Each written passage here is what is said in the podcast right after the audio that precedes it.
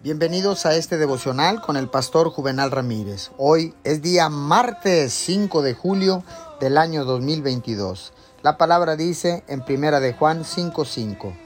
¿Quién es el que vence al mundo sino el que cree que Jesús es el Hijo de Dios?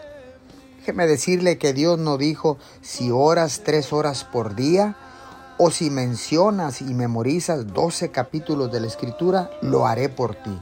No, Él nunca dijo eso. Él dijo, si solamente crees. En otras palabras, si hace que su mente vaya en la dirección correcta y cree que puede elevarse más alto.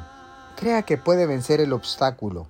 Crea que puede hacer algo grande y que dejará su marca en esta generación. Cuando usted cree, la increíble grandeza del poder de Dios es liberada. Puede que tenga que desarrollar nuevos hábitos. Si usted ha sido negativo durante mucho tiempo, debe reprogramar el pensamiento para que pase del no puedo al sí puedo, del no sucederá al sí sucederá, del nunca me pondré bien al Dios me está devolviendo la salud.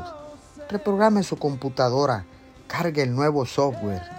Señor, gracias, porque ahora sé que no puedo borrar mi subconsciente, Señor, pero sí lo puedo reprogramar no puedo borrar los pensamientos, pero sí puedo reprogramar mi mente en el nombre poderoso de Jesús. Amén y amén.